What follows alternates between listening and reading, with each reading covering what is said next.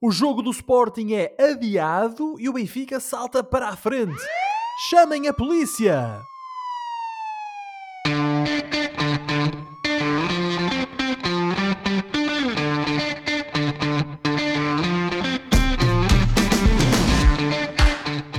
Bem-vindos a uma nova emissão dos Meninos de Ouro, o programa para quem gosta de bola e que está disponível todas as terças-feiras no Spotify, Apple Podcasts, Google Podcasts e em todas as outras plataformas onde se pode ouvir e descarregar podcasts. E estamos também na Rádio Barcelos todas as terças-feiras às 22 horas. Eu sou o Filipe Vieira e comigo estão o José Lopes e o João Pedro Oliveira e estamos novamente reunidos para uma conversa sobre futebol. Meus amigos, boa noite, como estão? José, estás pronto para a nossa sessão semanal de, de, sobre futebol e outras coisas? Boa noite, Filipe. Boa noite, Oliveira. Boa noite ao nosso vasto auditório. Boa noite. Claro, eu, encanto, eu encaro, eh, encaro isto como quase como uma ação de psicanálise, neste caso futebolística porque quando as coisas correm bem, vimos para aqui partilhar a nossa alegria. Quando as coisas correm menos bem, acabamos por conseguir fazer aqui uma espécie de uma catarse através daqueles uh, momentos em que disparamos contra tudo e contra todos, nomeadamente contra os jogadores e treinadores da nossa equipe. Portanto, é assim que eu vejo esta nossa hora semanal uh, e, sobretudo, também, né, como é óbvio, uma oportunidade para reencontrar, ainda cá à distância, estes meus bons amigos. É lá, isso pareceu ensaiado quase. É verdade, o momento daqueles programas de televisão que davam ah. antigamente na RTP. E eu ia-te agora perguntar se tens uns beijinhos, queres mandar para alguém para casa? Não, nada, isto não é despedidos, não. Um não, Oceano não. Pacífico. Oceano. Não. Isso não dá o Oceano Pacífico? Eu sei que é noutra não rádio. Não faço a mínima uh... ideia. Ah, bons tempos. Ouvi muitas vezes o Oceano Pacífico. Pois. O teu Walkman. Ah, ah. João Pedro, e tu? Também tens uh, vontade em cumprimentar estes teus grandes amigos? Claro, tenho muita vontade de vos cumprimentar todas as semanas a vocês, aos ouvintes da Rádio Barcelos. Espera lá, mas, mas já fomos mas promovidos vez... novamente? Okay. Já fomos promovidos novamente a amigos? Voltámos a ser amigos.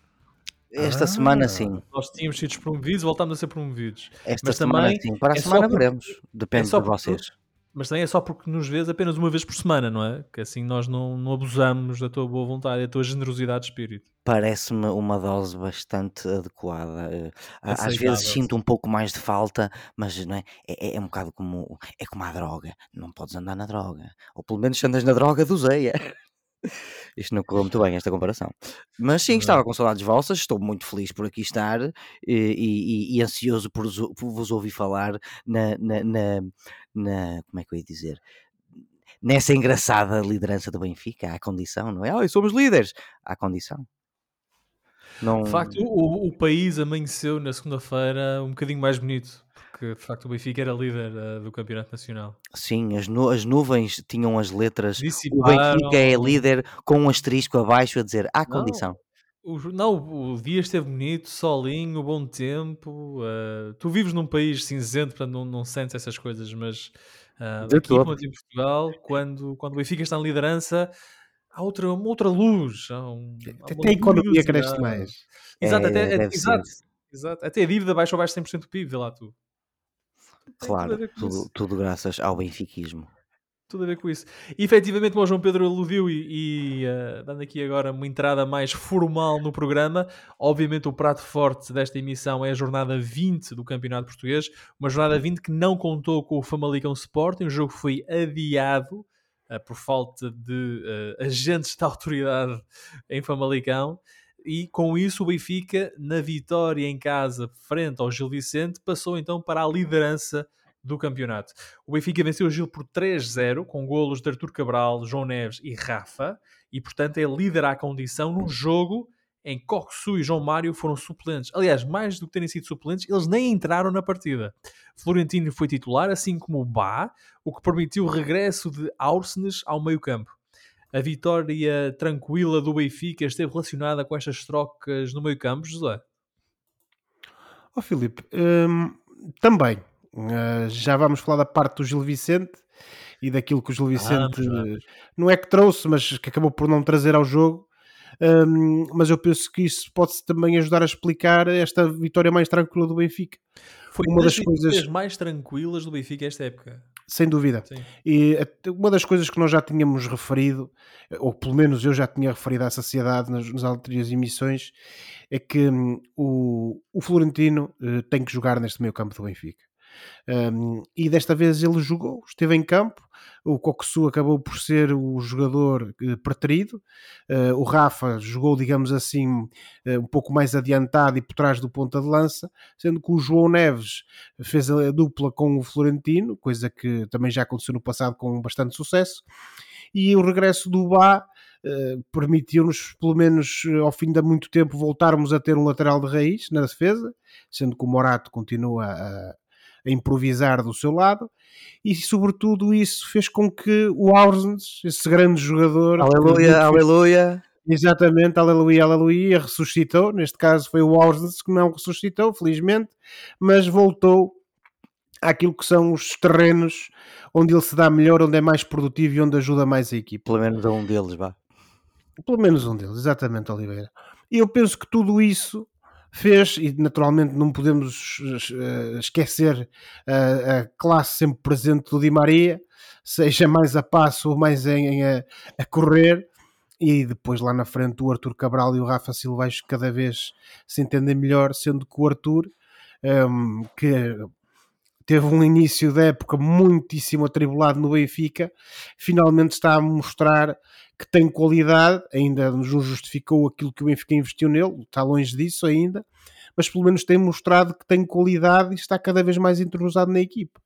E eu penso que esta estrutura, aliada a uma defesa que também não teve muito trabalho, mas que foi oferecendo também alguma solidez defensiva ao Benfica, acabou por permitir que a equipa da Luz tivesse de facto um jogo tranquilo.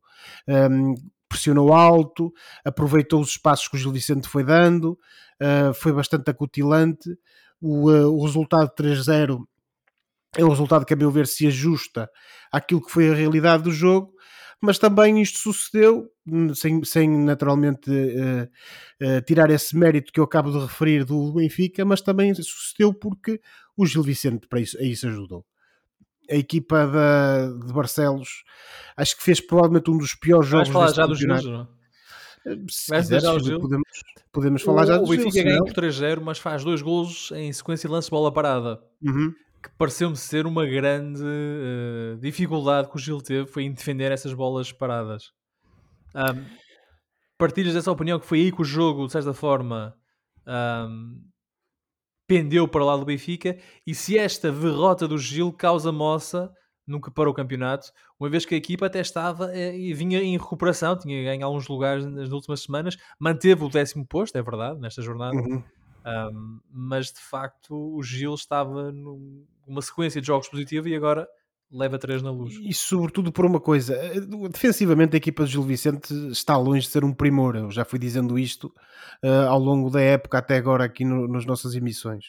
E uh, nesses golos de bola parada que acabou por sofrer, também mostrou isso. Mostrou noutras ocasiões, em lances que foi permitindo ao Benfica uh, e que acabaram por não dar em golo, mas que mostrou claramente também que não tinha, não, não, não tinha essa solidez necessária para fazer face a um Benfica naturalmente bastante uh, perigoso e com jogadores de muita qualidade mas eh, mais do que essa parte defensiva, que infelizmente já, é, já tem eh, sido hábito na equipa barcelense, tivemos foi um Gil Vicente que aí sim em contraciclo com aquilo que tem acontecido, não só nasquelas duas últimas vitórias que teve antes de, de vir à luz, mas também nos jogos anteriores em que nem sempre foi feliz, como eu fui referindo.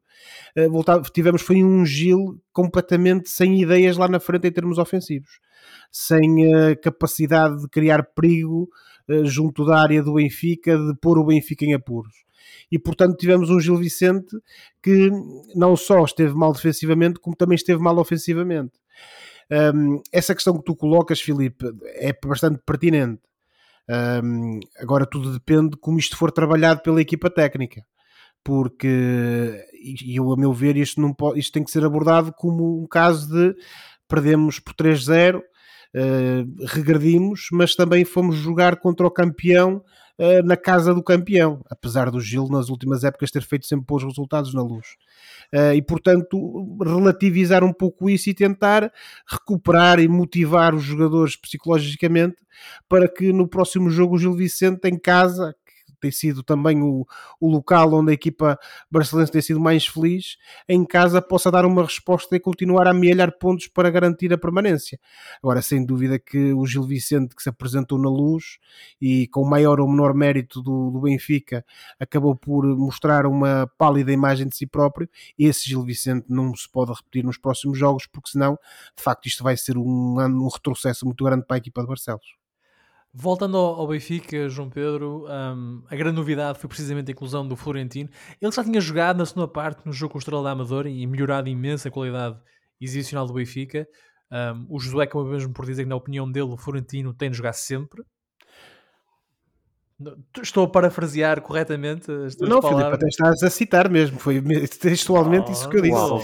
Claro que sou exagerado porque ele não pode jogar sempre, mas pelo menos estando disponível e estando oferecendo garantias de, de, de físicas, digamos assim, convém que ele jogue, porque eu continuo a dizer que o Cocosu acaba, quando joga com o, eh, com o, eh, o, João, o João Neves, acaba por estar a ser colocado numa posição que não, não beneficia nem a ele nem à equipe. E, e, precisamente por isso o Schmidt disse que Florentino, isto na conferência de imprensa após o jogo, que o Florentino é uma dádiva, uh, uma dádiva para qualquer treinador e que deu algum tempo para o João Mário e o Coxu descansarem e como eu disse na, na introdução, eles nem entraram na partida. Tu, tu o que vês... vai entender que mais tarde ou mais cedo vai voltar a metê-lo na gaveta, se calhar. A questão aqui é que o Coxu é a contratação mais cara de sempre do futebol português. Uh, mas é um jogador, como o Josué agora também acabou de dizer, que está, de certa forma, a jogar fora de posição. Ele no Feyenoord jogava muito mais perto do avançado. Uh, embora cada vez melhor ao longo da época ele foi melhor ele, ele, sim, ele, esteja, ele esteja a recuperar, isso é verdade. E, e, está a jogar melhor nesta fase do que no início da época. No entanto, eu também tenho de concordar que a equipa do Benfica ganha sempre muito uh, com o Florentino em campo, ganha muito mais solidez e estabilidade. E neste jogo em que teve efetivamente pelo menos um lateral, no caso o direito a equipa conseguiu explorar muito mais os flancos com mais segurança porque tinha ali o Florentino para segurar o meio campo. Concordas com esta, com esta opinião? o Benfica ganha com o Florentino em campo? Uh, achas que o João Mário e o Coxu vão agora passar uma temporada no banco? Será que isto é uma rotatividade à Schmidt?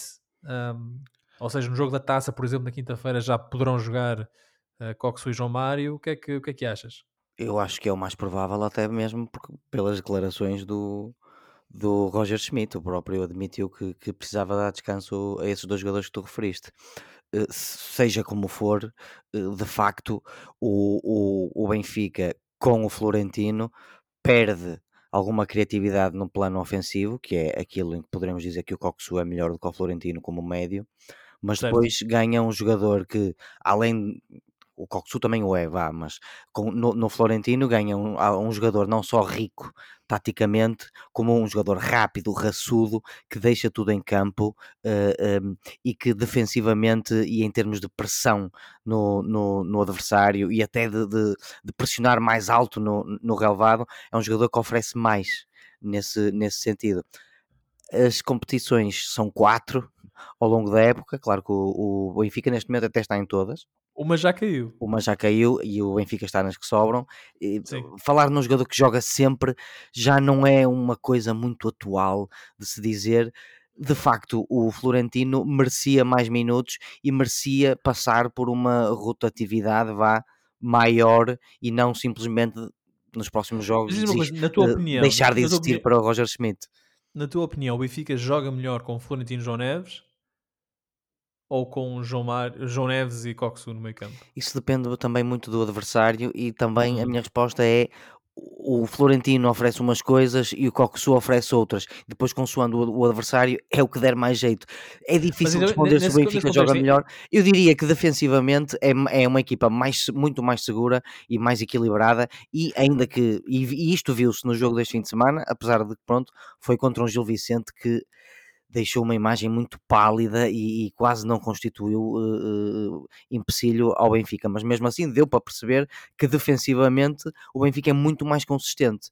Agora, ofensivamente, perde algumas coisas. Neste caso, neste jogo, não se viu nenhuma perda ofensiva, porque estávamos perante um, um adversário bem mais manso e porque o Benfica também Mas em teoria, não seriam, em teoria não seria um bom adversário para o Coxo jogar, ou seja, há um adversário. Embora o Gil tenha de facto tentado jogar o jogo pelo jogo, de certa forma, na, na luz. Em uh, teoria... Mas um adversário mais frágil e, portanto, um jogo como o Coxo poderia ter explorado melhor. Uh... Em teoria, é verdade, mas não foi isso que aconteceu, Filipe.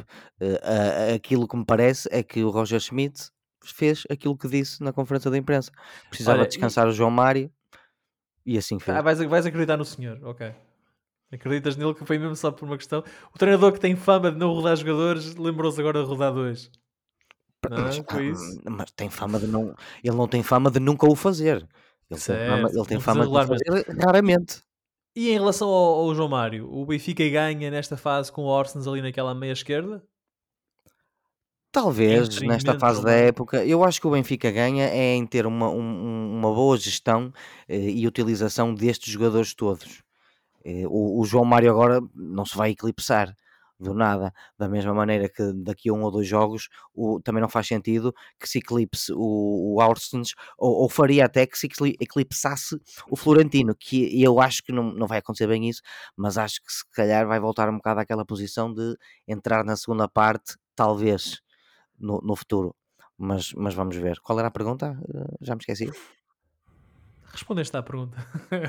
não, a pergunta era se o Benfica, nesta fase, ganha em ter o Arsens ali na meia esquerda uh, em detrimento do João Mário. Por mais que o Arsenal já esteja cada vez mais eh, rodado e habituado a, a jogar a lateral, e isso vê-se até na maneira como ele já sabe atacar como lateral, ele é um jogador que, que acaba por ser muito mais bem aproveitado ou no, no meio campo, como, centro, como médio centro, ou ali naquela posição de falso ala que existe muito hoje em dia. O Bernardo Silva é um exemplo desses. Portanto, eh, o, acho que o Benfica principalmente ganha é em ter um João Mário com energias e, e no próximo jogo se calhar já vamos ver um João Mário com com mais eh, como é que se diz com as pilhas carregadas. Fire in the belly. Hum. Como dizem os teus amigos americanos. Esta vitória deixou o Benfica então no primeiro lugar do campeonato, tem 51 pontos, mas tem mais um jogo que o Sporting, portanto é efetivamente uma liderança à condição. Já o Gil permanece no décimo lugar, sim, com 22 pontos. As duas equipas vão ter jogos a meio da semana para a Taça de Portugal e da Taça vamos falar mais à frente nesta emissão. Para o campeonato, o Benfica volta a jogar no domingo em Guimarães, um jogo muito difícil contra o Vitória. Uh, este é um domingo que, aliás, tem dois jogos entre equipas de Lisboa e equipas do, do Minho, porque temos o Sporting Braga e depois o Vitória Benfica. Uh, já o Gil volta a jogar para o campeonato num derby minhoto na terça-feira, dia 13 de fevereiro, uh, em, na recepção ao Vizela, que é terça-feira de carnaval, não é? Exatamente. Portanto, ninguém leva a mal. Mais um derby minhoto. Seja, seja, qual for o resultado, ninguém leva a não, mal. Não vai é haver cozido a portuguesa para os jogadores do Chile. E... Pois é, mas só se for depois. Mas a cozida à noite é, é só pesado. Se for depois, é um bocado complicado. Cozida à noite é complicado. Portanto, os jogos de Benfica e Gil para a taça falamos. Vamos falar já mais à frente na emissão, para já ficar essa nota em relação ao campeonato. Vamos eh, avançar no programa para então falarmos do Futebol do Porto, que numa semana, meus amigos, vamos dizer que foi uma semana quente. Semana quente para os lados da, do Dragão. Uh, o Porto não conseguiu fazer melhor do que um empate a zero na recepção ao Rio Ave e viu o Benfica fugir na frente do campeonato. No entanto, a grande notícia do fim de semana azul e branco foi a oficialização da recandidatura de Pinto da Costa, Jorge Nuno Pinto da Costa, à presidência do clube, com várias indiretas e algumas bem diretas para André Vilas Boas. Josué, que leitura fazes do anúncio da candidatura de, de Pinto da Costa? Principalmente nesta, vindo nesta semana, e, e, vamos agora deixar aqui os eufemismos, na semana em que, entre outras pessoas, o líder da claque dos Super Dragões, uma pessoa próxima, mais ou menos próxima, Pinto da Costa, a quem, aliás, Pinto da Costa, após a cerimónia de anúncio da recandidatura, disse tratar-se de um amigo e enviou-lhe um abraço com solidariedade. É, um, é uh, amigo, mas não é muito próximo. É, é das relações, amigo. amigo. mas não é dos mais próximos. Pronto. Exato. Conhece, é um conhecido. É um conhecido. Da Costa disse que os amigos eram para as ocasiões, portanto mandava-lhe um abraço. Foram as mandava, palavras dele. E mandava-lhe um abraço. Portanto, ele disse que era amigo dele. Tal, há uma simbologia pelo anúncio. Efetivamente estava marcado antes da operação da PSP do Porto. Portanto, ele poderia ter eh, desmarcado, poderia ter remarcado. Não, Filipe, não ia. Acho que não, lá está. Uh, o, o, remarcar ou, uh, ou cancelar, ou fosse o que fosse, seja, alterar aquilo que já estava planeado, também quase que seria dizer que a candidatura de Pinta Costa acusou aquilo que aconteceu como se fosse uh, algo que tocou profundamente no seio da candidatura, ou seja, é, no fundo estaria no, quase que a sentir as dores de quem acabou por, estar, por ser detido, e naturalmente que isso não, não poderia acontecer independentemente de, do tal abraço que Pinta Costa enviou para, para Fernando Madureira, líder dos Super Dragões. Agora, também há uma coisa que naturalmente, sem estarmos a entrar muito nessa discussão, mas que ninguém desconhece, não é? Uh, Fernando Madureira é uma figura já há muito tempo, ou desde sempre associada à estrutura diretiva do Futebol Clube do Porto. Uh, é, um, é um, uma, uma pessoa da casa, digamos assim, e portanto, naturalmente, que estas duas coisas não poderiam estar dissociadas. Ainda assim, eu penso que a candidatura naturalmente aparece, eh, é uma consequência lógica. Eh, Pinta Costa andou durante muito tempo aqui com uma espécie de tabu, sem, eh, dando a ideia que ainda não sabia, coisa que ele normalmente costuma fazer, mesmo quando, concorre, quando concorria sozinho. Certo de que não sabia se ia, se aparecesse alguém ele dava o lugar. Agora, uh, independentemente das razões, não se, de maior ou menor animosidade relativamente a André Vilas Boas, eu penso que depois daquilo que foi, qual que foram as posições públicas assumidas por Vilas Boas e, e aquilo que ele disse na, no discurso de, de, de apresentação da sua candidatura, obviamente que Pinto da Costa tinha que se recandidatar até por uma questão de imagem dele enquanto o eterno presidente porque o não o fazer e dando, dar lugar a outro seria um pouco como que tu nunca, tu nunca equacionaste... as críticas que são feitas são eh, válidas, não é? Portanto, por essa e, razão, José, desculpa, deixa-me só interromper, por essa razão tu nunca equacionaste que ele não se candidatasse para, de certa forma, tentar sair por cima e evitar, fugir um bocadinho, digamos assim, a esta luta com Vilas Boas, que será uma luta, será uma luta difícil para ele. Eh, sim, eh, porque o, até por, por uma razão muito simples. Eu imagino que o Jorge Nuno Pinto da Costa queira sair de presidente do Porto, e ele próprio também o referiu em entrevistas que deu, quer sair de presidente do Porto num momento em que o Porto desportivamente esteja por cima, ou seja, uh, tenha ganho um título, ou, ou, seja, o campeão em título, digamos assim, no momento do término do, do, uh, do mandato, e o próprio também disse que queria sair com as, com as finanças do clube em ordem, coisa que neste momento parece uma tarefa de facto hercúlea e que uh, não se vê, pelo menos no futuro muito próximo, como é que isso vai ser conseguido.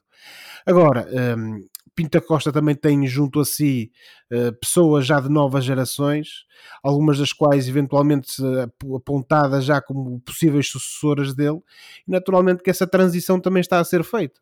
E não há dúvida alguma que eh, se neste momento tudo indica que André Vilas Boas e a sua candidatura podem de facto fazer moça nas intenções de voto dos sócios uh, que normalmente apoiariam Pinta Costa. Se Pinta Costa não fosse o candidato ou o outro candidato uh, que, que, concorrente de Vilas Boas, ah, isso eu não tenho dúvidas que Vilas Boas ganhava as eleições facilmente. Uh, aqui não, não será certamente o caso, tenho sérias dúvidas até que ganhe, porque Pinta Costa é Pinta Costa. Agora, isso significaria também deixar apiados, digamos assim, essa tal nova geração que provavelmente querem que, que faça a transição e que continue, pelo menos, com o, uma, uma, administração dentro do espírito que foi Pinta Costa. E, portanto, por estas razões, parece-me a mim que é, é, com naturalidade que aparece esta candidatura. Uh, Pinta Costa já não vai para novo, naturalmente, isso a idade toca a todos. uh, esperemos naturalmente que, que ele dure muitos e, e bons anos, um, mas o certo é que uh, há a possibilidade também, fruto disso, de que, uh, ainda que Pinto da Costa renove este mandato, ele que disse que certamente será o último, que eventualmente essa, essas condições também possam ter um impacto na gestão do clube. E acho que isso também vai pesar um bocadinho na escolha de, dos, dos, sócios.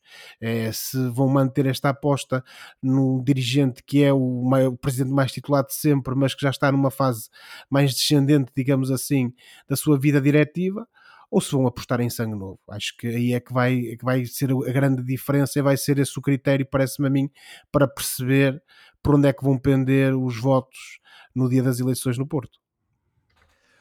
João Pedro, uma das figuras presentes no anúncio da candidatura de Pinta Costa é Sérgio Conceição. Ele que na conferência de imprensa na divisão do jogo Rio Ave não quis tomar posição na, na corrida eleitoral, um, esteve presente no Coliseu do Porto para dar um abraço ao Pinta Costa. Não disse nada, não falou à empresa, não sabemos presumimos todos, obviamente, que isso quer dizer que ele apoia Pinto da Costa, mas efetivamente ele não o disse ainda, publicamente, pelo menos. Achas que tem alguma simbologia, tem algum impacto para o adepto portista, para o sócio do Porto que vai votar nestas eleições em abril, uh, ainda sem data, mas julga-se que será em abril, uh, ver Sérgio Conceição ao lado de Pinta Costa? Ou seria já uma coisa esperada porque sabemos da relação histórica até que existe entre os dois? As duas coisas. Era esperado e tem o seu impacto, embora não creia que seja isso que eventualmente faça a diferença no, nas eleições, tem impacto, com certeza, uh, apesar de todos sabermos que da, da relação da, da amizade e do histórico entre, entre os dois. Uh, o, o- este é um apoio que acaba por não ser novidade, embora eu não esperava que o Sérgio Conceição comparecesse ao, no, no- no Coliseu. Ele, nas conferências de imprensa, como tu disseste, ele mante- manteve-se muito afastado uh, do tema para não, não criar influências, e por isso eu fiquei um bocado surpreendido. Mas, como também nós já dissemos, toda a gente que vê futebol há muitos anos, da nossa geração, mais novos que eu e mais, velho, mais velhos que eu e que nós, sabem daquilo que o, o, Pinto da Costa e o Porto significam para o Sérgio Conceição. Portanto, é um apoio que é, acaba por ser esperado. Uh, eu pergunto-me é se os acontecimentos recentes, a confusão na Assembleia Geral, a confirmação da candidatura do André Vilas Boas, a detenção de 12 membros do, dos Super Dragões, incluindo especialmente do chefe da CLAC, não terão precipitado o Sérgio Conceição, entre aspas, a dar a cara por, por Pinto da Costa, sei lá, numa espécie de último ato de gratidão e lealdade, uh, embora eu suspeito que o Pinto da Costa é capaz de ser imortal. Um, e, em relação à candidatura do Pinto da Costa, não sei se me ias perguntar, Filipe, mas claro. era uma recandidatura que toda a gente já esperava. E mantém-se a ideia de sempre, parece-me. Enquanto o homem estiver vivo e lúcido, será ele o, o candidato mor e eterno do Porto. Uh, o Pinto da Costa, eu tive a oportunidade de ver parte do discurso, foi um discurso bastante standard, de dentro para dentro. Improvisado, improvisado, não tinha, não, como ele fez questão de dizer, aliás, próprio não havia teleponto, não havia nada escrito, não havia papelinhos, nada. Improvisado. É, disso, ganhámos um novo jogador do Porto, que é o Namásio. e, e o, o guarda-redes professor da equipa B. B o guarda-redes. Ainda não sabemos quem é. Uh, mas pronto, uh, foi um discurso assim para dentro e também para fora, com umas pinceladas de poesia, não é? Estas tais farpas ao, ao opositor e até a lagrimazinha, normalmente ocasional, mas hoje em dia mais frequente, uh, caiu no fim da cara de Jorge Nuno, com o um abraço a Sérgio Conceição. o tom do discurso não tem o mesmo vigor de outros tempos, ainda assim é um vigor que impressiona qualquer um para os 86 anos que tem. Continua claramente a ter muitos apoiantes à sua volta e que de certeza vão depositar o seu apoio votando nele. E tendo em conta a candidatura do André Vilas Boas, poderão uh, vir a ser as primeiras eleições emocionantes da nossa vida no Futebol Clube do Porto, colegas. E Eu acho que poderão ser as primeiras desde 82. Ou seja, para além. No, no Está bem, mas eu. Para, para além mais, das nossas vidas. Eu, para ter Revelando mais aqui para os nossos ouvintes que nós somos mais novos. Ou seja, na nossa vida, nós nunca conhecemos outro presidente do Futebol do Porto que não Jorge no Pinto Costa. É esse o impacto que eu queria ter e tu desconstruíste e agora passou, deixou de ter piada. Peço eh, desculpa, João Pedro. Não, era. Eh, acho basicamente já acabei, Filipe. Uh, acho que vão ser as mais emocionantes que, de que há memória e no fim deve ganhar o Pintinho. Eu só não digo isso de que há memória porque ainda há quem se lembre desde 82 e nessa altura, de facto, no verão quente do Porto, um, os historiadores dessa época dizem que foram de facto umas eleições bastante, bastante atribuladas. já na altura? Já na altura. Já na altura, já já na altura, altura havia tribulações. Tínhamos um, um Jorge Nuno com outro vigor. Esse era o Jorge Nuno original, sim, o OG. E se calhar ainda tinha o Bobby Pareco com ele. E o, guarda, o saudoso guardabel. É, Bem, as eleições do Porto serão em abril, teremos pelo menos Jorge Nuno Pinta Costa, André Vilas Boas e Nuno Lobo na candidatura à presidência do clube. Não há uma data ainda para as eleições, mas que elas deverão acontecer em abril, lá isso deverão. Já a equipa de futebol perdeu uh, dois pontos em casa na recepção ao Rio Ave. Na próxima jornada, o Porto joga em Arouca. Uh, o jogo é na segunda-feira às 20h15. Também tem jogo uh, a meio da semana para a Taça de Portugal e vamos falar disso mais à frente. Mas para o campeonato, o Porto então volta a jogar em Arouca na segunda-feira às 20h15. Do Porto saltamos para o Braga, uh, onde, e para falar da vitória do Braga sobre o Rio Ave na Pedreira. Uma vitória sem grande brilho. O treinador Artur Jorge falou numa vitória. Desculpa, Moreirense, assim é que é. Obrigado, João Pedro. Tá. Tu, pelo menos na secção do Braga, tu prestas atenção. Nas outras, nem tanto. Mas quando é falar do Braga. Ah, calúnias. Aí, calúnias. Aí, aí, tu estás bem. Já no derby minhoto, sem grande brilho, o, o, Braga recebeu e venceu o Moreirense, assim aqui é, por um zero na pedreira. Artur Jorge falou numa vitória difícil, mas justa. A vitória chegou uh, no rescaldo de um comprometedor empate em Chaves, um jogo em que a equipa foi assobiada e que levou Arthur Jorge na conferência de imprensa de antevisão ao jogo Moreirense a dizer que ninguém lhe dá lições de braguismo. Seja lá isso o que for. Um, Sente-se de facto contestação no ar em Braga, o que não deixa de ser estranho, uma vez que o clube acabou de vencer um título. Aliás, falamos muito disso na, na última emissão. João Pedro, a contestação ao treinador vem numa altura de menor fulgor da equipa. O Braga vai ganhando, mas não vai convencendo, vai empatando também vários jogos uma coisa está ligada à outra, ou seja, as fracas exibições estão ligadas à construção ao treinador e a construção ao treinador está ligada às fracas exibições? Vês aqui alguma relação causa e efeito? De, de, de, ainda se pode dizer de. Se quer ser básico, acho que sim, acho que pode dizer. É, olha, para começar, Filipe, eh, essa estranheza que noto na tua pergunta e no teu discurso só ocorre para quem não vê os jogos do Braga, eu já disse isto algumas vezes. E sim, eu claro. Vejo jogos do Braga. Vês, eu sei que vês, mas eh, para efeitos de. Eu vejo com olhos diferentes dos teus, isso é verdade. Se calhar deves andar a ver com óculos de sol. E, mas continuando. Eu, claro que, que, que está ligada. É assim, o, o Braga já não mostra qualidade nem frescura emocional, ou, ou melhor, já não mostra a qualidade e, e a frescura emocional do início da época. Saíram dois jogadores, entre aspas, da casa, foram substituídos por um rapaz de 19 anos que só vai ficar seis meses. As exibições, se formos honestos, pioraram bastante, os golos diminuíram e o Braga está arredado do top 3, praticamente arredado, eu acredito infelizmente que está arredado do top 3, com quase meia época por terminar. Um, há um subaproveitamento da qualidade que esta equipa tem e isso vê-se em muitos dos resultados e exibições que já aconteceram esta época, nomeadamente neste fim de semana.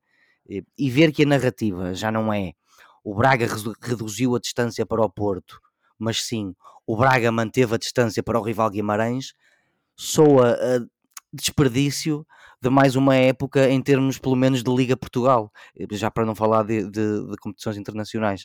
Um, em relação ao jogo, foi um jogo pobre e isso foi por culpa das duas equipas. O Braga entrou bem, marcou cedo, que é coisa que só recentemente é que tem começado a fazer. Eh, controlou o, o jogo. Ruiz, primeira... O gol do Belo Ruiz, um, um mal amado pelo, pelo treinador, não é? Não é um Joga mal pouco. amado pelo treinador, eu acho que é um mal amado até por alguns adeptos para mim, com alguma incompreensão, eh, falta alguma compreensão em relação a, a ele. E eu falei no treinador porque eh, com Banza disponível, Abel Ruiz praticamente desapareceu da equipa. Sim, em mais um aquilo que eu considero vá um, um ato menos bem conseguido ou, ou um ato mau de gestão do, do, do Arthur Jorge. Um, mas só para recordar que o Banza é o melhor marcador do campeonato. Era. Ou era, sim. Era, e agora foi ultrapassado, já viram? Um homem vai para a África defender o seu país e perde a posição de. Quando é que ele volta? Veremos. Quando é que ele volta? Veremos. Mas por alguma cunha à CAN, a ver se, se a seleção. Ele é, é o Conde. Oliveira contratou os mercenários para o ir raptar. Sim, o, o, o Banza joga no República Pronto. Democrática do, do Congo e vai, Congo, e vai jogar a quarta-feira, vai jogar contra a Costa do Marfim, o anfitrião, as meias finais. Eu, enquanto adepto de futebol, que eu quero é que o Banza vá até ao fim, por amor de Deus, Filipe, porque me tomas? Uh, mas acabando só a minha ideia, uh, o Braga entrou bem, acabou cedo, marcou cedo e controlou o jogo na primeira parte, subjugou o Moreirense sem ser avassalador e depois a segunda parte do jogo foi muito fraca por parte da equipa do Braga. O, Moreirense melhorou aos pouquinhos, tentou aproveitar a frustração dos, do, dos guerreiros do Minho por não conseguir fazer o segundo golo, mas sem boa verdade também não teve grandes oportunidades, fora aquela bola no ferro aos 86. O, o Arthur Jorge tardou em mexer na zona do ataque, só aos 81 é que meteu o Pizzi e o Rony. A equipa ressentiu-se, baixou de rendimento na segunda metade, deixou o Moreirense crescer, ainda que pouco, e lá está, quase viu o empate chegar nos últimos minutos, coisa que apesar de tudo até teria sido injusta, porque o Moreirense não fez o suficiente para marcar. E termino com aquilo que tenho terminado sempre, mais uma lição de futebol de quem? João Moutinho. João Moutinho, muito obrigado, Filipe. Pensei eu ouço, que, pensei que era, eu ouço todas as semanas. Eu pensei, que, eu, pensei que o João Oliveira ia dizer que era mais uma lição de futebol do Arthur Jorge. Sim, esse gênio da tática numa vitória categórica do Braga. Josué, a que é que tu atribuis a contestação uh, à equipa do Braga? Eu acho que é. Ou achas que não é a equipa? Achas que é a direção ou o treinador? Bem, quanto à direção, eh, este fim de semana que passou eh, foi realizada muito aguardada e famigerada Assembleia Geral do Clube para, para uma revisão de, de estatutos e acho que as coisas não correram propriamente de acordo com aquilo que a direção pensava que ia correr, mas também não vou entrar nesses detalhes da vida inteira do clube, isso é mais para o Oliveira. Agora acho que aquilo que passa pelos adeptos de bracarenses, braguistas neste caso, é mais aquele sentimento que o João Pedro referiu há pouco, que é a ideia de que do, daquilo que poderia ter sido esta época. O Braga está arredado da luta pelo título, parece-me a mim que é evidente. Um, eh, nas competições europeias teve, qualificou-se para a Liga dos Campeões e teve uma prestação valorosa, com, penso que não podemos esquecer de dizer isso. Teremos que ver o que é que vai fazer agora na Liga Europa, mas uh, há aqui de facto este sabor uh, amargo que está certamente na, na, na, na, boca dos adeptos braguistas, que é o Braga com os jogadores que tem, com o plantel que tem, com o futebol que a Passos foi demonstrando, deveria estar neste momento a lutar pelos lugares cimeiros da, da nossa liga e não a lutar ali eh, com o Vitória de Guimarães pelo quarto lugar ou com o Futebol Clube do Porto pelo terceiro, dependendo de como é que as coisas eh, correrem no futuro mais próximo. E eu penso que é mais por causa disso que surge esta contestação. A Taça da Liga, naturalmente, que é um troféu, é um troféu nacional com o seu valor, os adeptos terão ficado contentes, só que Uh, citando um grande nome da música portuguesa, uh, soube-lhes a pouco. E, portanto, como lhes soube a pouco, uh, decidiram contestar uh, o clube, digamos assim, não só na bancada, como também eventualmente na Assembleia Geral, como eu referi há pouco, e é perfeitamente evidente este descontentamento. Claro que se a equipa voltar aos bons resultados, o adepto, como qualquer bom adepto de futebol, vai ter uma tendência para esquecer isso e começar a apoiar novamente a equipa, ainda que, como eu, como eu referi, acho que se as coisas terminarem mais ou menos como, como estão, ou como se perspectiva que terminem, naturalmente vai ficar essa sensação junto dos adeptos do, do Braga de que esta foi uma época perdida e uma oportunidade perdida de fazer coisas grandes para o clube. Mas uh, o, apoiar novamente a equipa também pressupõe que os adeptos proporcionaram ali um mau ambiente no estádio, que não, não foi isso que aconteceu. Tens razão, a minha, formulação, a, a minha formulação não foi a mais feliz. Apoiar a equipa novamente com maior fervor. Pronto, deixamos as coisas desta forma. Muito bem. E ficam assim. Ficam, deixamos mesmo assim as coisas dessa forma, com o Braga, uh, que na próxima jornada vai Alvalade, um jogo, é o jogo grande da jornada 21 do nosso campeonato. Uh, o Sporting joga para a taça, mas o Braga não, portanto o Braga terá essa vantagem teórica. O jogo é no domingo, no dia 11 de fevereiro, às 8 horas, em Alvalade, Sporting, Sporting de Braga. Já o Moreirense regressa ao campeonato no sábado, dia 10, recebe os Chaves. Por falar na jornada 20, meus amigos, não podemos avançar sem, obviamente, dar aqui um toque ao tema incontornável da jornada. O jogo entre o Famalicão e o Sporting, que se deveria ter realizado no sábado, foi cancelado e não há ainda nova data para, uh, para a partida. Em comunicado, a Liga Portuguesa referiu que o adiamento aconteceu por acordo dos clubes, estou a citar, para a data ainda a definir, depois de ter recebido informações por parte do responsável pela força policial presente no estádio municipal de Famalicão de que não existiam condições de segurança. Este tema tem pouco de futebol, é verdade, mas não podia deixar de vos pedir aqui um apontamento sobre o assunto. João Pedro, o que é que tens a dizer sobre este, este adiamento do Famalicão Sporting pela ausência de polícias? Bom, como tu dizes, Filipe, não há eh, assim nada de, muito de desportivo por onde possamos pegar neste assunto, eh, nem mesmo algo com que possamos culpabilizar a Liga. Eh, nem a Liga teve grandes culpas neste, neste cartório. Mas se pensarmos em termos práticos, termos desportivos, embora não seja uma situação ideal nem para a Liga em si, nem para o Famalicão e para o Sporting, porque tanto pode interferir com os ritmos dos jogadores, como pode ser benéfico para eles em termos de repousar as pernas e debelar lesões, eh, não muda nada, porque o jogo vai ser repetido na mesma. Nós temos eh, exemplos de situações destas. A Premier League atualmente tem duas equipas com um jogo a menos, que é o Manchester City e o Brentford. O, o, isto é encarado com normalidade. Nos tempos de Covid tivemos situações dessas por toda a Europa, por isso, enfim, a vida e o mundo são imprevisíveis e temos todos que lidar com isso.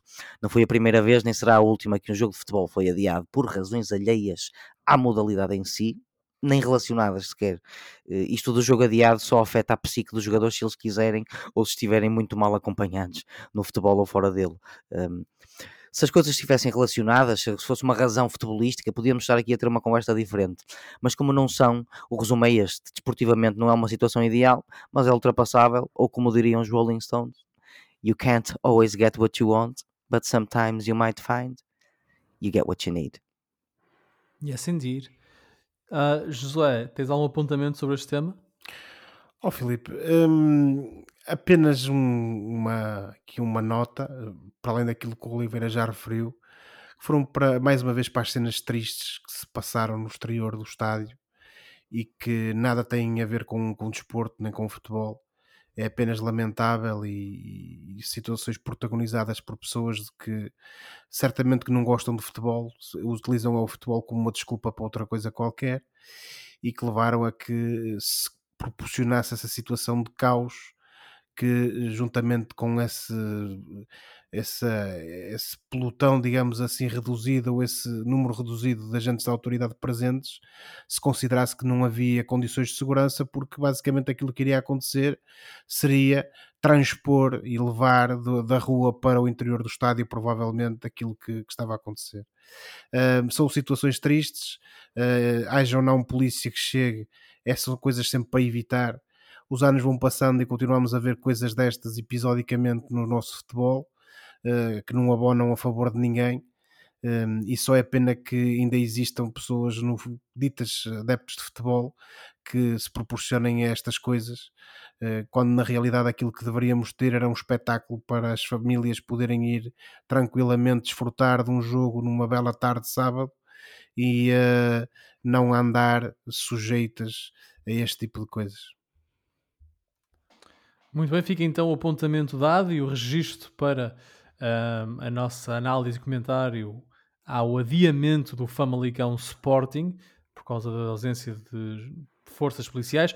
O jogo terá de ser remarcado, idealmente nas próximas quatro semanas. O problema é que o Sporting tem de facto uma agenda cheia e, portanto, a marcação do jogo está dependente da sobrevivência do Sporting ou não nas taças, nomeadamente a Taça de Portugal e na Liga Europa. Por falar na Taça Portugal, vamos fazer agora a antevisão dos jogos dos quartos de final. Ora, na quarta-feira, dia 7 de fevereiro, às 16 horas do continente, o Santa Clara recebe o Futebol Clube Porto, portanto isto é às 15 horas de, em Ponta Delgada. Uh, no mesmo dia, à noite, às 20h45, temos o Leiria Sporting, este jogo com transmissão televisiva na RTP1. No dia 8 de fevereiro, quinta-feira, um, às 18h45, temos o Vitória de Guimarães Gil Vicente e depois temos o Vizela Benfica, este jogo também com honras de transmissão televisiva no canal público. João Pedro, um, destes quatro jogos, temos Santa Clara Porto, Leiria Sporting, Vitória Gil, Vizela Benfica. O que é que te parece, o que é que é mais interessante desta, o que é que é destacar destes quatro jogos e uh, quem é que tu achas que vai chegar às meias finais? Bom, eh, eu creio que o jogo mais interessante será eventualmente o Vitória de Guimarães Gil Vicente, porque é o mais equilibrado de todos, embora também esse com ligeiro desequilíbrio. A questão é que é taça, é uma, é um, é uma eliminatória, uh, uh, lá está, é uma eliminatória, é um, uma, um jogo a eliminar e tudo pode acontecer da mesma maneira que vimos no outro dia o Estoril e o Braga chegarem à final da Taça da Liga, porque não o Gil Vicente derrotar o Guimarães no seu terreno. Mas também há outros encontros interessantes, nomeadamente o Santa Clara Porto, porque é um, um encontro entre um líder da segunda divisão com o, o Futebol Clube do Porto e isso, se calhar, jogando em casa nos Açores, pode também desembocar num jogo bastante interessante. Creio que, apesar de tudo, o espectável vai acontecer. E o Porto, o Sporting e o Benfica e eventualmente o Vitória de Guimarães vão acabar por, por passar. E de referir, em, de referir, não acreditas em surpresas? Não, não creio. E de referir, uh, colegas, que o jogo mais desinteressante é de longe o Vizela Benfica. De longe. De longe. Muito mais interessante com o Leiria Sporting. Leiria está a meio da tabela na Liga. Ai, a meio? Mais... Não é? Pelo menos estava. Estão, já vou ver isso. Estão em 13 Mas... em 18. Pois. Ah, ok. Abaixo, abaixo. Ok. Estão abaixo de meio. Um, mas de recordar então que o vencedor do Vitória Gil joga contra o vencedor do Santa Clara Porto e que o vencedor do Liria Sporting joga contra o vencedor do Vizela Benfica. José, quais são as tuas expectativas para, este, para estes quartos de final da taça? Estás como o João Pedro? Achas que não vamos ter aqui surpresas? Ou antevês aqui alguma alguma surpresazinha. Alguma... Eu vejo, eu antevejo séries. O, de... o, o Josué vai ser a Sirione desde pequenino. Sirione. Terra linda, terra é linda. terra linda. Das mais bonitas o, do nosso, do nosso menos país. linda. Do nosso país, das mais bonitas. Mas eu acho que, muito sinceramente, eh, utilizando esse conceito do, do desnível que o Oliveira aplicou e bem, eu acho que o jogo menos interessante de facto é o Leiria Sport uh, pelas razões que vocês acabaram de referir. Porque nas outras três partidas, uh, o Santa Clara, Porto, porque é jogado uh, nos Açores, porque o Santa Clara Sim. é neste momento uh, a partida, a melhor equipa da segunda divisão. É uma equipa que vem pelo menos com uma Exatamente, dinâmica de vitórias, não é? de vitória. Uh, portanto, com motivação, a, a ver taça... embora, embora tenha empatado nesta jornada em Vila Verde. É verdade. Mas foi mesmo foi, em Vila Verde? Foi em Vila Verde. Foi em, em Vila Verde, salvo seja. Não foi Vila Verde, não. Não foi em Vila Verde, não, Filipe. Não é em Espanha que jogam? Isso é o... Não, não é. é, em Espanha. Não, não é, Oliveira. É ali. É, é, penso que é em Coimbra que eles jogam. É, isso é uma coisa, é uma história muito estranha. Tem tudo a ver que se calhar conviria a ligar por ar o que é que se anda a passar no Lanque Vila Bardense. Mas pronto, Os Meninos é, de Ouro, fazemos é um, um, programa extra. Um programa extra, não é disso que estamos a falar.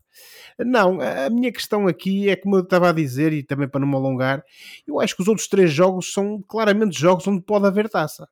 Eh, nomeadamente o Vizela Benfica e o Santa Clara Futebol Clube do Porto, pelas razões que já falamos. Santa Clara pelo momento que atravessa e porque joga em casa, e o Vizela, porque apesar de não estar num grande momento de forma na, na Primeira Liga, é uma equipa sempre complicada, sobretudo quando joga em casa, como vai ser o caso, e portanto, eu parece-me a mim, aí queria sempre dificuldades ao Benfica, e portanto acho que vão ser dois jogos onde pode de facto haver taça. No Vitória Gil Vicente, apesar de neste momento e esta época o Vitória estar num registro uh, de, de, de, forma muito melhor que o Gil, o certo é que se olharmos para o histórico dos últimos anos, e ainda há pouco tempo aconteceu uma, uma deslocação do Vitória uh, ao Estádio de Cidade de Barcelos, que resultou numa derrota uh, precisamente para, para agentes de Guimarães. Uh, historicamente, o Gil Vicente tem, tanto em casa como fora, nos últimos anos tem tido bons resultados contra o Vitória. Portanto, e naturalmente também quero que assim seja, eu conto que o Gil Vicente vá fazer um bonito a, a Guimarães. Daí que, hum. muito sinceramente, eu não dava por adquirido que Porto, Sporting, Benfica e Vitória estejam nas meias finais, muito sinceramente. Vamos ver o que é que vai acontecer, mas podemos ter aqui surpresas um pouco à semelhança do que aconteceu na taça da Liga, porque uh, sendo jogos em que os grandes estão a jogar fora e tendo em conta o perfil das equipas que vão defrontar, claramente pode haver taça.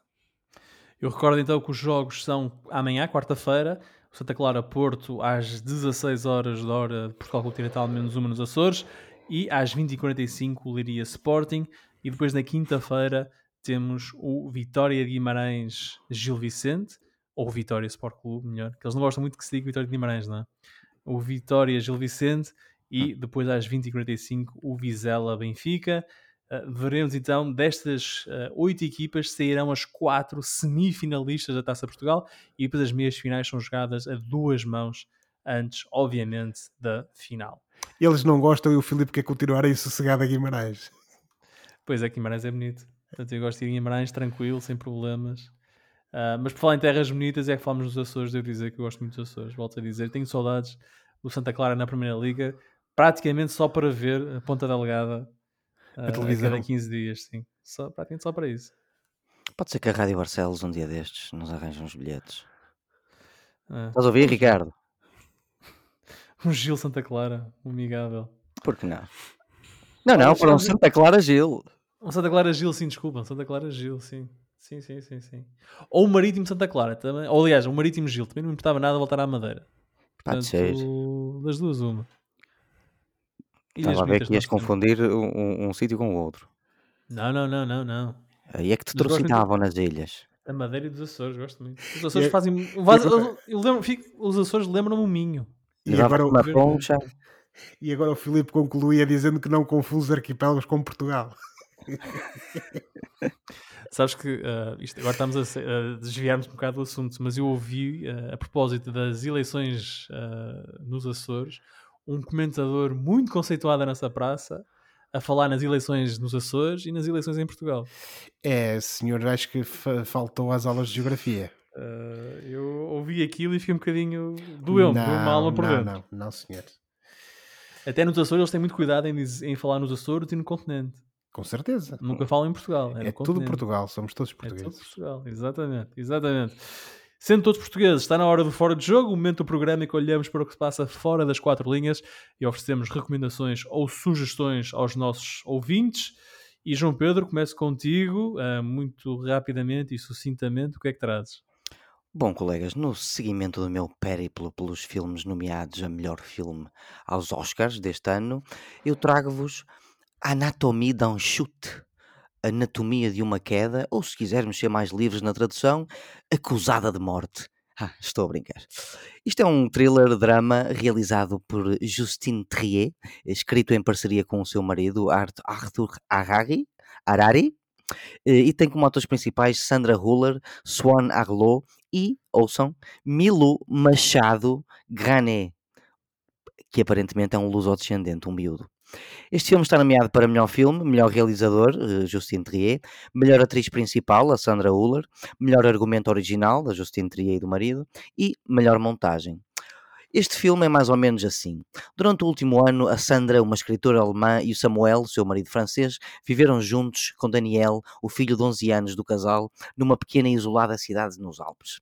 Quando Samuel, o marido, é encontrado morto é encontrado pelo filho, morto, depois de cair da varanda de casa, a polícia passa a tratar do caso como um suposto homicídio e Sandra, a mulher, torna-se a principal suspeita. Ora, o tema central deste filme é a dúvida. Eu não posso dizer muito mais sem spoiler e nesse sentido, uh, tendo um enredo... Sem spoiler, não te inventaste agora o verbo spoiler. Sem spoiler. Eu uh, spoilo, tu spoilas, ele spoila, é isso? Nós spoilamos, vós spoilais eles spoilam.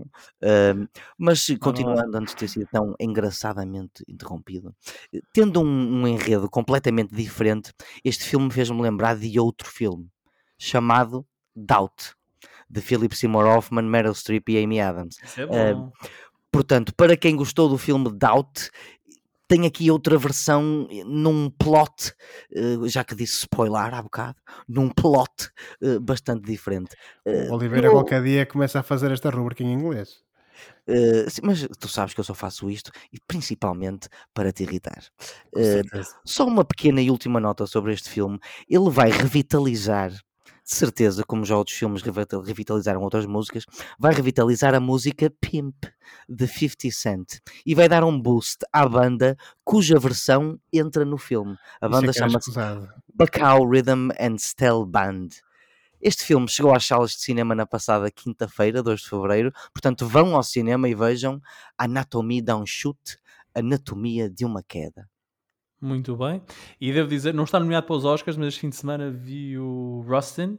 Aliás, está nomeado para melhor ator o Coleman Dio, uh, Domingo. E okay. muito bom filme. Muito okay. bom filme. Portanto, não sei se a tua, o seu critério é especificamente filmes sejam nomeados para melhor filme Vou dar prioridade a isso, embora no ano passado cheguei a abrir uma exceção, eh, embora a tenha aberto também sem querer, porque pensava que o filme estava nomeado. Não interessa, talvez abra uma exceção, já que foste tu a recomendar, Filipe. Claro, eu só recomendo coisas boas. E que tem o Coleman Domingo no principal papel, mas tem o filme pelo qual o Jeffrey Wright está nomeado para Oscar Melhor Ator Secundário. Ok, ah, vou fica, investigar. Fica, fica aqui essa dica. José, rapidamente, o que é que trazes? Ora bem, eh, foi editado e apresentado nos últimos dias um livro eh, que acaba por ser um grande álbum de fotografias do 25 de Abril. todos nós já ouvimos falar do grande fotógrafo português Alfredo Cunha, ele que eh, então com 20 anos, no dia 25 de Abril de 74, estava em Lisboa e acabou por fotografar a Revolução do 25 de Abril nos seus principais cenários captando imagens que todos nós conhecemos, que são icónicas, que perduram no nosso imaginário e que estão uh, inevitavelmente e indelevelmente associadas a esse grande acontecimento que mudou um, a, a, nossa história. Um, ele, o Alfredo Cunha, de facto, com essa tenra idade, teve essa oportunidade de tirar essas fotografias, o talento estava lá, a oportunidade também, normalmente costuma-se dizer que isso é que faz um bom fotógrafo. Este, este livro uh, foi concebido por Alfredo Cunha como um álbum acompanhado de textos a partir das imagens que estão no livro. Basicamente, ele está dividido em três partes: uma parte que fala de guerra, eh, com textos de Carlos Matos Gomes, que foi um militar da Abril e da Guerra Colonial, uma parte que fala precisamente e que tem as imagens alusivas ao 25 de Abril, com texto de Adelino Gomes, um repórter que na altura acompanhou os acontecimentos em Lisboa, e depois uma última parte que é depois de Abril, fotografias tiradas na, no seguimento da Revolução e que tem textos de Fernando Rosas, conhecido historiador, e que também, eh, já numa faceta mais política, foi protagonista de, precisamente desses anos quentes a seguir ao 25 de Abril. Esta é uma daquelas obras que qualquer pessoa que a possa adquirir deve fazê-lo, porque é precisamente um registro histórico, fotográfico, daquilo que foi o dia mais importante da nossa história recente uh, e, sobretudo, uh, adquirir este livro neste ano de, de 2024, em que precisamente uh, o 25 de Abril, essa data fundadora da nossa democracia, faz 50 anos e onde Uh, como até já falámos aqui hoje, uh, o nosso país está a ser chamado nas suas várias localidades, digamos assim, a ir a eleições e a poder exercer esse direito, que é o direito de voto, que foi conquistado precisamente pelo nosso povo, graças a, a, a quem fez a Revolução e que foi conquistado nesse 25 de abril de 1974 e que merece ser uh, celebrado uh, precisamente uh, desta forma, a meu ver, com o revisitar destas fotografias icónicas e que acabam por ser um testemunho para o futuro e para o presente daquilo que foi precisamente a Revolução dos Escravos. Muito bem. Eu devo acrescentar, eu enganei-me há bocado, o Jeffrey Wright foi nomeado para melhor ator, não melhor ator secundário, por outro filme, pelo American Fiction. Ele entra de facto no Rustin, mas ele está nomeado pelo American Fiction. Ah, bem me parecia. Está na minha lista, vou falar proximamente sobre o American Fiction porque gostei imenso da premissa. Muito bem. Ora, este mês uh, o, vou tentar trazer temas para o Fora de Jogo que estejam relacionados com o aniversário do Benfica que celebra este mês 120 anos de vida. Uh, e vou começar com uh, este livro que mostro aos meus uh, colegas de painel, este momento o Pacheco Pereira do programa. domingo Vamos à Luz, que é o livro de estreia da nova editora Patológico Edições e que junta José Jorge Letria e André Letria, pai e filho, com vasta obra publicada, separadamente em conjunto, numa celebração do gosto de ser benfiquista. Trata-se de um livro para os mais novos, embora o seu espírito e as memórias que atravessam o texto o transformem num objeto de afectos para públicos de todas as idades, incluindo os não benfiquistas, já que domingo vamos à luz aposta na harmonia e no prazer de ver futebol e de ter uma crença clubística e não no sectarismo agressivo que caracteriza alguns doentes da clubita aguda. Domingo Vamos à Luz é um livro em festa para todas as idades, com a alegria de ver muita gente junto e em paz em torno de algo com que se sente profundamente identificada. Oh. Os, dois, os, dois, autores são benfiquistas, numa família com fortes tradições benfiquistas, sendo o livro dedicado ao pai e avô dos autores. E vou ler aqui um curto, curto, curto uh, excerto do, do, livro. sério? Sim, senhora, porque é okay. bonito. Ok. Eu, eu, leio isto ao meu puto e às vezes choro. Oh. É verdade, é verdade. E o rapaz há de pensar que fiz eu a Deus. Estavas tu a falar em, benfi, em, em benfiquistas doentes e choras a ler isso. Porque vais ver, isto é bonito. Domingo vamos à luz e eu levo comigo a lembrança desse tempo em que tinha a tua idade de criança e pela mão do meu pai sofria até chorar, sem disfarçar a emoção que me apertava a garganta, que secava e era tanta quando dava por mim a gritar: Pai, o Benfica é campeão.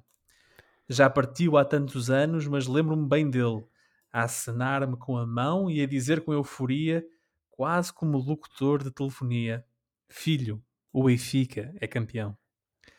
Domingo vamos à luz, é então um livro de, uh, com o texto de José Jorge Letria, as ilustrações são de André Letria, está à venda em uh, livrarias por esse país fora e também na, nas casas e lojas do Benfica.